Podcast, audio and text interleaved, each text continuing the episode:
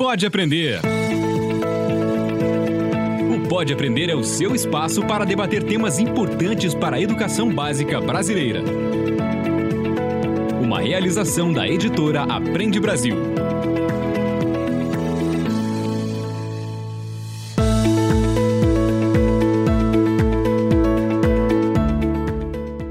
Olá, eu sou a Danae Búbalo. Seja muito bem-vindo, seja muito bem-vinda ao Pode Aprender, o nosso bate-papo qualificado sobre a educação básica brasileira. Puxe uma cadeira, faça aquele café ou deixe essa conversa rolando no seu carro, porque vamos trocar muitas ideias e aprendizados.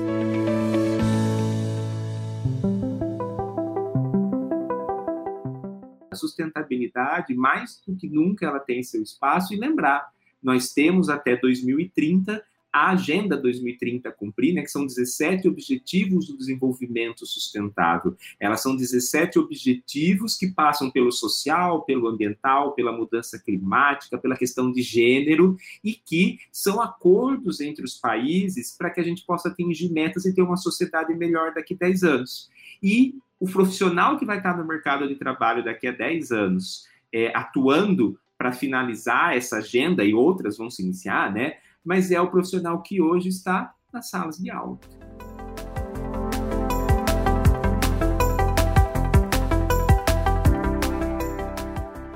No episódio de hoje do Pode Aprender, a nossa conversa será sobre a importância da educação ambiental nas escolas. Afinal, é assim que podemos conscientizar as novas gerações e garantir um futuro para o nosso planeta.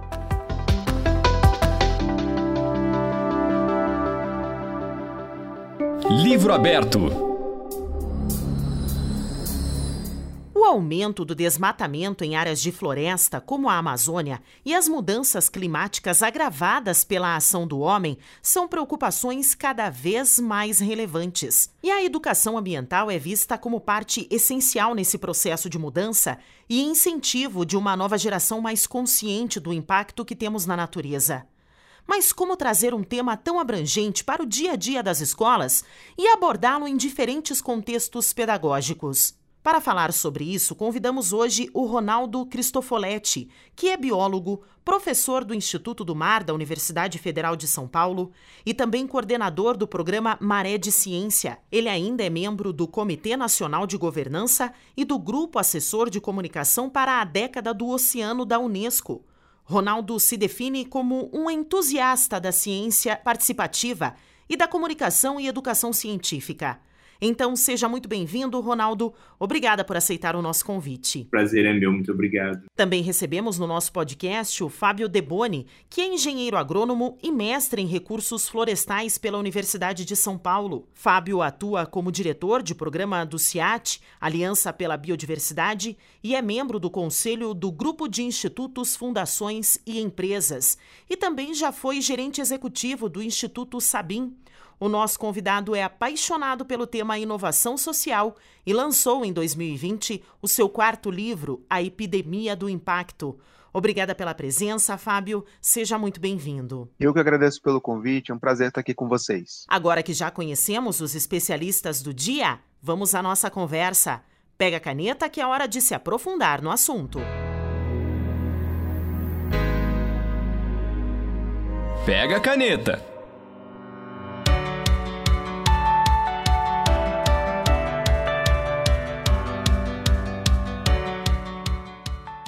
Em 2020, o desmatamento na região da floresta amazônica cresceu 9,5% e chegou a seu nível anual mais alto desde 2008, de acordo com dados do Instituto Nacional de Pesquisas Espaciais, o INPE. Também no Pantanal houve perdas significativas de mata nativa devido a uma série de incêndios. Mas ao mesmo tempo que a natureza parece estar perdendo uma batalha importante, diversas iniciativas para estimular e fortalecer a consciência sobre o impacto humano no planeta começaram a ganhar fôlego. Bom, nesse contexto ambíguo, podemos acreditar em um futuro melhor para o nosso meio ambiente, Fábio? Sim, eu acho que a gente tem que ser otimista, senão a gente não estaria aqui, primeiro ponto. Segundo, é, acho que nunca se falou tanto sobre o meio ambiente, e ao mesmo tempo a gente nunca teve a capacidade de degradar tanto Então, acho que é um outro aspecto para a gente considerar. E claramente a gente precisa envolver todos os setores, todas as pessoas, todos os atores nesse enfrentamento. Não é sozinho a gente que está em sala de aula que vai resolver, mas ao mesmo tempo a gente tem o nosso papel. Então, acho que é essa a primeira observação que eu faço aqui de entrada. Eu gostaria também de ouvir o Ronaldo a respeito disso, né, Ronaldo? É, eu também concordo aí com o Fábio. Eu acho que a gente tem que sempre pensar que o futuro ele já começou né? Ele foi ontem, ele é hoje. Cada ação nossa é, e cada ação que a gente tem também na nossa casa que influencia e influencia, por exemplo, a mudança climática que altera o clima e que leva mais as questões do fogo. Então, a gente tem aí a pandemia que nos mostra que a nossa vida e a nossa saúde está interligada à natureza e que aquilo que a gente faz tem um reflexo. Então, a gente tem muito a refletir nesse cenário. Agora, qual é a importância de se debater sobre o meio ambiente desde criança? Eu acho que primeiro tem que fazer um, um comentário geracional, né? Ou seja, quando a gente era criança, esse tema estava presente, mas ele não estava presente com a intensidade que ele, ele está hoje. Por um lado, pelo aumento do desmatamento, da degradação, ela é muito mais visível hoje. Por outro lado, há um aumento da importância dessa agenda. Primeiro é dizer que não tem como fugir desse tema, ele está presente, e aí o desafio dos educadores e educadoras é como abordá-lo de uma maneira inteligente para que quem está na sala de aula, nas suas casas, consiga entender a relação da sua realidade com essa agenda tão difusa. Quais são os desafios inseridos nesse contexto de educação ambiental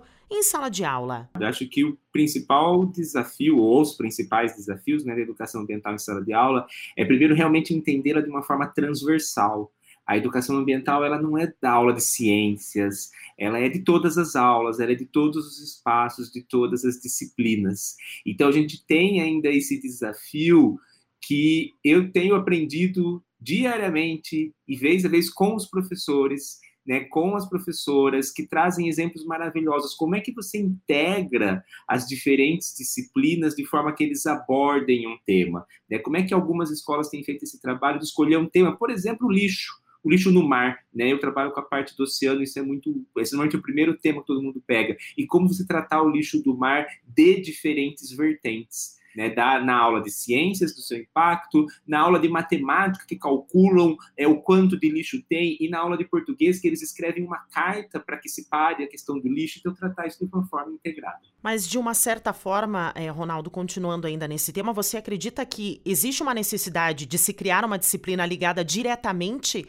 a educação ambiental, por exemplo, como a educação financeira, ou não há necessidade? A gente pode abranger esse tema em todos os aspectos dentro da sala de aula? Olha, eu particularmente não, não defendo a criação de uma disciplina específica, até porque, por lei, pela lei da educação ambiental, nem podemos ter. A lei da educação ambiental nos indica ela de uma forma transversal. A gente sabe que em alguns lugares, algumas escolas optam por tratar ela de uma forma separada, mas eu também acho que pedagogicamente não é o ideal, porque a gente precisa entender o meio ambiente na nossa vida em todos os momentos. Todas as nossas ações dependem do meio ambiente e tudo aquilo que a gente faz influencia de volta. Então, ela está em todos os lugares, todos os momentos e tem que ser assim reconhecida. É assim que eu acredito. Eu gostaria de saber então a visão do Fábio com relação a isso. Fábio, você concorda com o Ronaldo? Concordo plenamente. Esse tema já foi, de alguma forma, entre aspas, esgotado esse debate né, da disciplina. Isso está na lei de 99 e houve um intenso debate posterior a isso. Ao mesmo tempo, a, a legislação permite a inserção da disciplina específica no ensino superior, que não é o nosso tema aqui de discussão né, do podcast, só para deixar esse parênteses. Eu acho que isso traz um desafio que é muito bacana e eu sou totalmente favorável a que ele seja transversal e não uma disciplina mas traz um desafio para o professor que está em sala de aula, é como que ele endereça esse tema é, nas suas várias disciplinas. Muitas vezes ele não teve a formação inicial para isso, e ele vai ter que achar maneiras de fazê-lo, e ao mesmo tempo ele considerar, e aí trazendo um olhar para o gestor escolar, que é não está restrito apenas à sala de aula, né? Ele, tá, ele é um tema transversal que também permeia a relação da comunidade escolar, da gestão da escola. O Ronaldo trouxe o exemplo do lixo que, que adianta você trazer um tema do matemática com ciências, geografia trabalhando nesse tema transversal, se o aluno vai ali na, no corredor da escola e ele não tem isso claramente na gestão escolar, tem uma medida contraditória ao que ele está aprendendo na sala de aula, então isso tem que estar tá integrado. Bom, quando falamos de Brasil, há crianças que não têm nem acesso a itens básicos, como por exemplo a água tratada. De que forma então podemos despertar o interesse de jovens vulneráveis por um tema tão importante e ao mesmo tempo tão distante de muitos deles? essa desigualdade que a gente tem no Brasil, ela traz esse desafio maior e a forma da gente tratar, por exemplo, a educação ambiental é ouvindo deles. Mesmo as escolas, as crianças, os professores e professoras que estão numa realidade é, de desigualdade pior, por exemplo, sem água tratada, sem nada, mas eles têm a consciência ambiental e algumas vezes eles têm muito a nos ensinar porque eles também vivem em realidades familiares, principalmente se for na zona rural, onde eles têm uma conexão maior com o meio ambiente. O que eu tenho aprendido nos nossos projetos do Maré de Ciência é que se a gente for até eles e perguntar como vocês fazem, como você vê, e começar a construir algo com eles, a gente aprende muito. Né? Então, existe uma possibilidade lá. Existem vozes que precisam ser ouvidas mais e precisam de um espaço para mostrar o que eles fazem de uma forma tão bela. E o que, que você acha, Fábio? Concordo. Eu trago três elementos aqui. Primeiro é, a educação ambiental ela tem várias correntes, mas me parece que tem uma mais proeminente que ela vai na linha do diálogo, né? da construção coletiva, conjunta de saberes, do saber mais popular ao saber mais acadêmico, todos são válidos então, acho que eu também vou nessa linha que o Ronaldo trouxe. E acho que tem um elemento aqui importante que é o ambiental, ele é parte do social e o social é parte do ambiental, né? Então a gente não tem como dissociar as duas vertentes. Então as abordagens de educação ambiental que foram muito biológicas, elas depois se deram conta de que elas precisavam incorporar o elemento humano, né? Como que aquele, aquela pessoa enxerga esse tema, como aquilo diz respeito a ela. Então, me parece que aqui a gente já tem também um avanço nessas interfaces do social e do ambiental, que traz um desafio adicional dentro da sala de aula, como abordar essa integração. E que avaliação vocês fazem sobre o ensino de práticas sustentáveis no Brasil atualmente? Acho que dá para a gente começar com o Fábio. Bom, eu acho que a gente não pode desconsiderar o contexto que a gente está vivendo, onde a agenda ambiental está em alta, onde a gente tem, de um lado, um país que tem avanços históricos na agenda ambiental. O Brasil sempre foi uma liderança ambiental reconhecida, mas, ao mesmo tempo, não vivemos os nossos melhores dias nessa agenda aumento de desmatamento, queimadas na, no Pantanal, etc. Então, isso nos mostra que é um tema que ele é da primeira ordem de prioridade para toda a sociedade brasileira e aí não estou falando de governos, estou falando de todo mundo, de empresas, de famílias, de pessoas, de escolas. Todo mundo tem a sua parte nessa agenda. O que não dá para fazer é a gente fechar os olhos para esse tema, porque ele não afeta apenas a gente no Brasil, ele afeta o mundo todo. Acho que essa é a mensagem que eu deixo. Ronaldo? Eu acho que não estamos na nossa melhor fase, talvez nunca estivemos. Né? Talvez agora a gente estejamos dando mais atenção ao fato de que nós não estamos bem. Né? E que nós temos aí desmatamentos que vão e vêm, queimadas que vão e vêm. No caso, eu sempre falo, puxo, puxo a sardinha para o oceano aqui, né? Uma costa monstruosa e tão impactada, o derramamento de óleo que nós tivemos no ano passado, olha o impacto que foi dos rejeitos é, de minério que chegaram na zona costeira e todo o rio que eles passaram, né? Por exemplo, pensando pelos ambientes. Mas eu vejo que toda essa perda e todos esses impactos, eles têm despertado a consciência. A pandemia, ela nos traz também esse entendimento do conceito da saúde única que a Organização Mundial da Saúde trabalha, né, que é um conceito que a gente sempre vinha falando, puxa, a saúde do homem, a saúde do meio ambiente, são duas coisas separadas. Né? E, na verdade, o conceito de saúde única, que já existe há duas décadas, ele vem de que a saúde é uma só. Nós somos todos um, estamos todos no mesmo planeta. Então, a saúde do ser humano, ela depende da saúde ambiental, de todos os organismos do ambiente, que eles estejam bem. E está tudo integrado. A gente tem isso de uma forma implícita. Ninguém vai na feira ou no supermercado e se tiver um, um, uma fruta, um legumes ali que ele tem um caroço estranho, ninguém escolhe ele, porque você não sabe o que ele é. Pode ser um bicho, pode ser um tumor, pode ser alguma. Você não escolhe, porque você sabe que aquilo pode ser que não te faça bem. E essa consciência as pessoas começam a ter maior agora, a gente começa a despertar e entender que, puxa, se eu jogar o lixo no chão, isso pode aumentar a enchente, que vai trazer um problema social, ambiental, de saúde, porque ele também vai trazer esgoto, enfim. Eu vejo um caminhar e eu vejo uma abertura nas escolas, nas comunidades, nas famílias, para que a gente possa tratar mais desse assunto. Como já citamos aqui no podcast, o desmatamento na Amazônia chegou ao valor mais alto desde 2008. Qual o entendimento de vocês, então, a respeito de como podemos abordar essa realidade dentro da sala de aula? Quais são as melhores técnicas aplicadas pelos professores que podem instigar a curiosidade das crianças sobre o tema? Bom, eu acho que o primeiro é evitar ao máximo o alarmismo que gera paralisia, né? Então, assim, pelo amor de Deus, não está nada que a gente possa fazer, tudo já foi para o buraco. Acho que essa abordagem é que a gente deve evitar, sem, obviamente, ser ingênuo de achar que ah, tá simples de resolver. É um tema complexo. Acho que para mim o pulo do gato é como que a gente sai desse grande macro para a realidade local de cada um, tá? Como que você de alguma forma no seu dia a dia, na sala de aula, em casa, contribui para esse pequeno desmatamento do dia a dia que gera esse índice grande e aí não só no desmatamento em si, mas nas práticas diretamente relacionadas ao meio ambiente, consumo de água, geração de resíduos, é, em geral. Se cada um olhar um pouquinho para o seu, seu dia a dia, vai encontrar um monte de maneiras de ajustar, de melhorar essa relação. Com isso, eu estou dizendo que, na minha visão, o conceito de educação ambiental é não é apontar os caminhos, mas é fortalecer os seus caminhantes. Então é, parem de dizer não pise na grama, não jogue o lixo assim, não faça aqui, não faça assado, é gerar a reflexão em cada um para que ele próprio chegue a uma conclusão que esteja linkado a esse grande essa grande agenda do desmatamento, das mudanças climáticas, etc. Ronaldo? Eu acho que a gente tem que olhar menos para o produto e mais para o processo. O que, que eu quero dizer disso? Vamos pegar o exemplo do Fábio do pisar na grama. Então, o produto é não pise na grama né, uma placa lá. Mas a gente tem que privar mais pelo processo, que é as pessoas entenderem por que ela não deve pisar na grama. E aí, naturalmente, ela não vai querer pisar na grama. Né? E ela vai ter entendido por que ela não deve, né, pensando ali numa, num jardim da própria escola ou algo assim, ou jogar o lixo ali.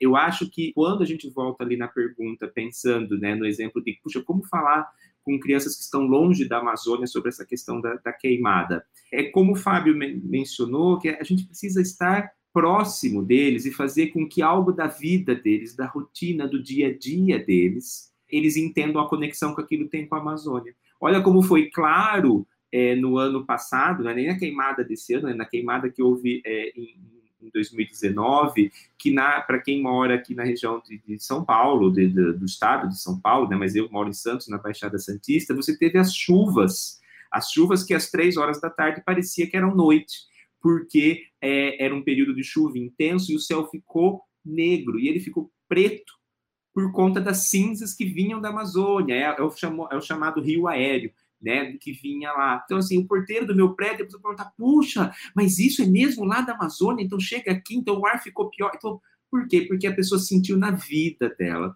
A gente precisa aprender, é, ainda mais nesse mundo atual cheio de informações e posts e likes e coisas, né, pulando na nossa tela o tempo todo, com a área de comunicação.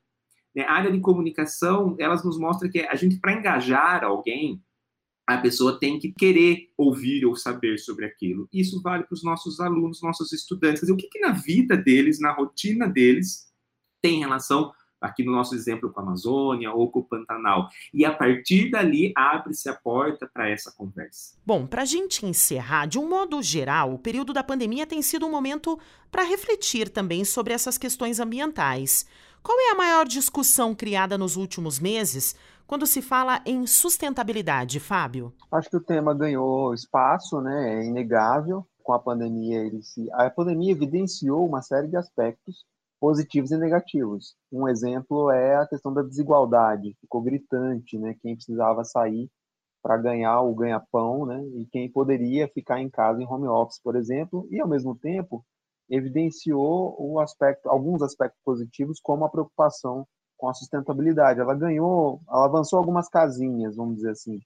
Ainda acho que está longe do que deveria ser o nosso sonho ideal, né? Mas mesmo assim, olhando num aspecto positivo, a gente avançou, as pessoas ficaram mais preocupadas com esse tema. É, eu acho que o, o pulo do gato é como que isso se traduz em mudanças estruturais da nossa sociedade. Né? A gente ainda vive numa sociedade que demanda petróleo, é uma sociedade que tem um alto consumo de energia, é, que tem um processo de consumo, produção e consumo desenfreado. É, e isso a gente não muda apenas na esfera da conscientização individual, ela é necessária, mas tem outros ponteiros que a gente tem que mexer também.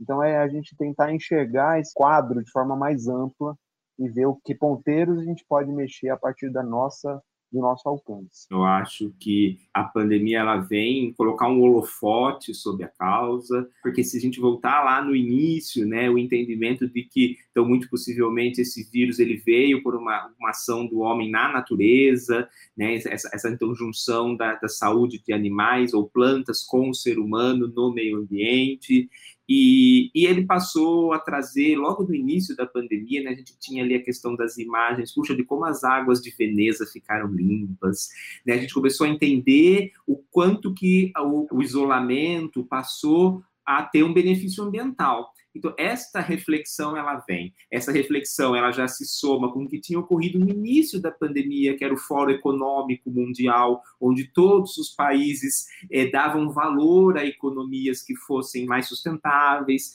Então, então, você vê esse movimento, você vê essa chegada. A sustentabilidade, mais do que nunca, ela tem seu espaço. E lembrar, nós temos até 2030 a Agenda 2030 cumprir, né, que são 17 Objetivos do Desenvolvimento Sustentável. Elas são 17 objetivos que passam pelo social, pelo ambiental, pela mudança climática, pela questão de gênero, e que são acordos entre os países para que a gente possa atingir metas e ter uma sociedade melhor daqui a 10 anos. E o profissional que vai estar no mercado de trabalho daqui a 10 anos, é, atuando para finalizar essa agenda, e outras vão se iniciar, né? Mas é o profissional que hoje está nas salas de aula. Né? Então a gente tem que desde já unir essas nossas ações. Puxa, como que nós estamos discutindo em sala de aula hoje? Está relacionado à sustentabilidade, por exemplo, pelo, pela luz, pelo olhar da Agenda 2030. Né? Como é que a gente dá um significado local a uma agenda que é global?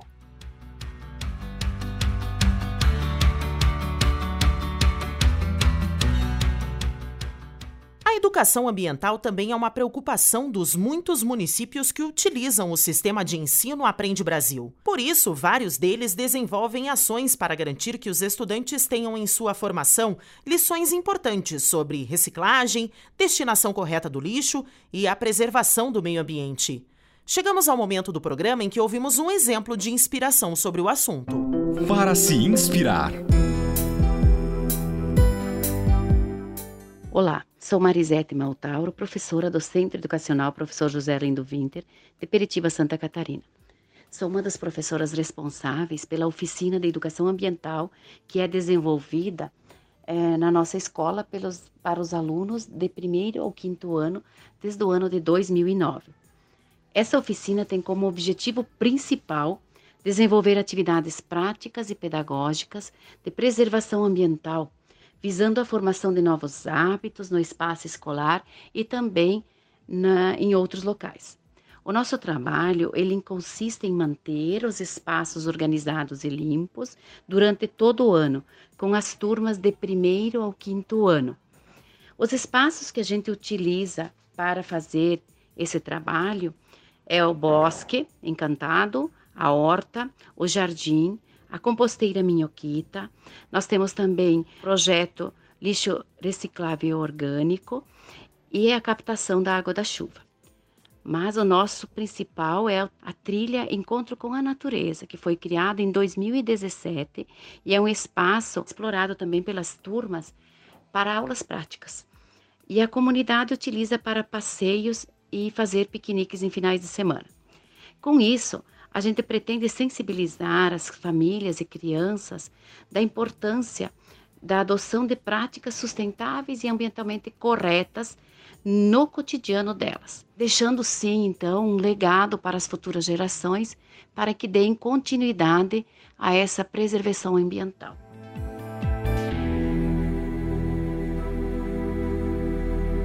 Múltipla escolha. No quadro Múltipla Escolha, pedimos para os nossos convidados darem dicas de conteúdos que podem levar esse bate-papo para além do nosso podcast.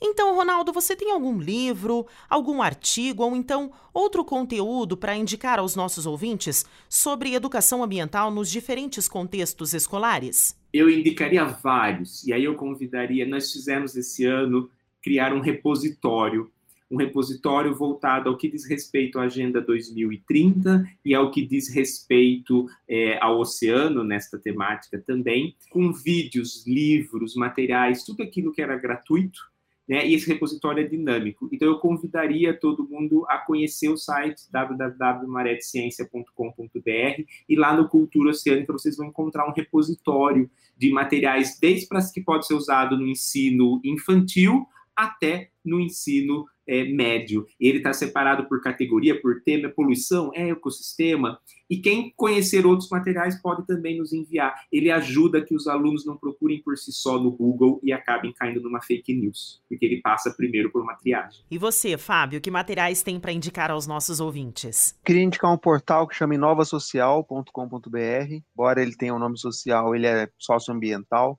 Então, tem vários conteúdos ali sobre ODS, mudanças climáticas, resíduos, etc. É, quem entrar e fizer buscas, por exemplo, colocar o nome da Greta, vai encontrar vários materiais sobre ela, materiais com conteúdo mais simples, né, mais fácil de ser consumido.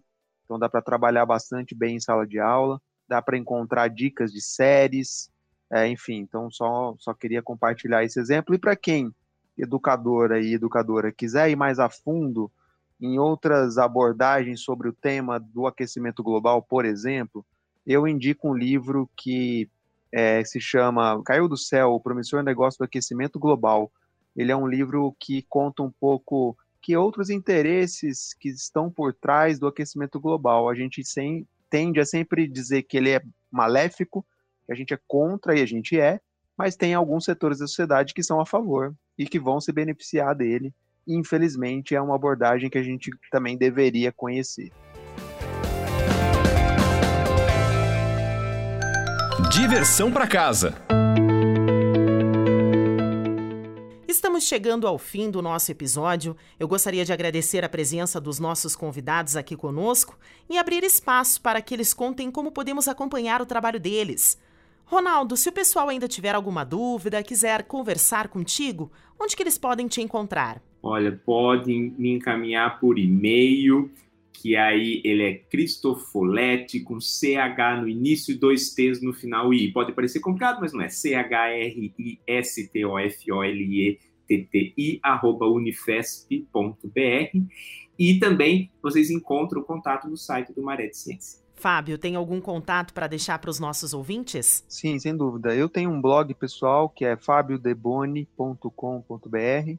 Lá tem meu campo de contatos. Eu escrevo diariamente sobre esses temas sociais, ambientais.